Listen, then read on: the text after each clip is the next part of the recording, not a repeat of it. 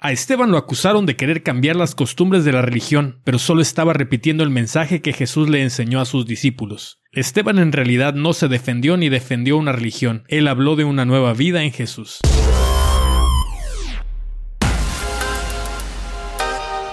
Bienvenido a la comunidad horizontal.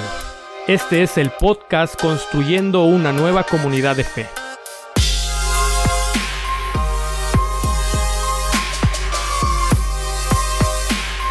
En el episodio pasado nos detuvimos en las acusaciones contra un seguidor de Jesús llamado Esteban. Eso es lo que dijeron de él. Este hombre anda diciendo cosas terribles contra el santo templo y contra la ley de Moisés. Le hemos oído decir que Jesús de Nazaret destruirá el templo y que cambiará las costumbres que Moisés nos enseñó. Mm, se enojaron por lo que predicaba con respecto al lugar sagrado donde se reunían y sus costumbres religiosas de años. No sé por qué se me hace conocida esa situación. Ah, cierto, es lo mismo de lo que algunos se quejan de la manera en que queremos hacer la iglesia en la comunidad horizontal. Pero veamos con detenimiento. Esto era lo que enseñaba Esteban, o mejor aún, era el mensaje que Jesús le enseñó a sus discípulos y que estos a su vez tenían que enseñarle a otros para construir una nueva comunidad de fe como lo queremos hacer nosotros. La pregunta es, ¿Jesús quería destruir el templo y cambiar las costumbres que enseñó Moisés? En Juan 2.19 Jesús dijo, destruyan el templo y en tres días lo levantaré. No dijo que él lo iba a destruir, sino que estaba hablando de su propio cuerpo y que una vez destruido por los judíos se iba a levantar al tercer día y no solo su cuerpo físico como sucedió, sino también su cuerpo espiritual que es la iglesia. Durante siglos el pueblo se reunía en el templo para encontrarse con Dios. Ahora Jesús se revelaba como un nuevo templo. Jesús le dijo a la samaritana en Juan 4:21, Créeme, la hora viene cuando ni en este monte ni en Jerusalén adorarán al Padre. Entonces, ¿qué reemplazaría el templo? Dios mismo. Y funciona de una manera sencilla. Donde quiera que se busque a Dios y se enseñen sus instrucciones, Él ahí va a estar, ya sea un lugar adaptado para reuniones de muchas personas o la sala de una pequeña casa, donde está el cuerpo de Cristo, que es la iglesia, ahí está Él. Hoy en día parece ser que nos hemos vuelto más templocéntricos que cristocéntricos. ¿Cómo nos damos cuenta de esto? Muchos no cantan a Dios en su casa hasta que no van a un templo. Otros no apartan su ofrenda y diezmo porque no se están reuniendo en un templo. Muchos no apartan su tiempo para mantenerse conectado con las reuniones porque no es en un templo. No leen la Biblia ni oran porque eso solo lo hacían en el templo, entre muchos otros síntomas.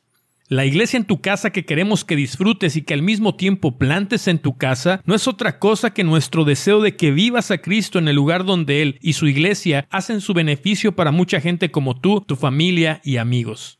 No planeamos reabrir el templo pronto para estar con Dios. Deseamos con todo el corazón que tú le abras tu casa. Anímate, es sencillo. Nosotros te decimos cómo. Esteban se defendió diciendo en Hechos 7 del 48 al 50, El Altísimo no habita en casas construidas por manos humanas, como dice el profeta, el cielo es mi trono y la tierra el estrado de mis pies. ¿Qué clase de casa me construirán? dice el Señor, o qué lugar de descanso? ¿No es mi mano la que ha hecho todas estas cosas? Jesús también dijo, los verdaderos adoradores rendirán culto al Padre en espíritu y en verdad, porque así quiere el Padre que sean los que le adoren ya sea en un templo o como nosotros y la iglesia del Nuevo Testamento, en las casas o en un parque o en la calle, lo que buscamos es a Dios y relacionarnos con Él como Él le agrada. De eso se trata. A Esteban también lo acusaron de querer cambiar las costumbres. De eso mismo acusaron a Pablo y de lo mismo acusaron a Jesús. Jesús no cambió las instrucciones de Dios. Él dijo, no piensen que he venido a anular la ley o los profetas. No he venido a anularlos, sino a darles cumplimiento. Mateo 5:17.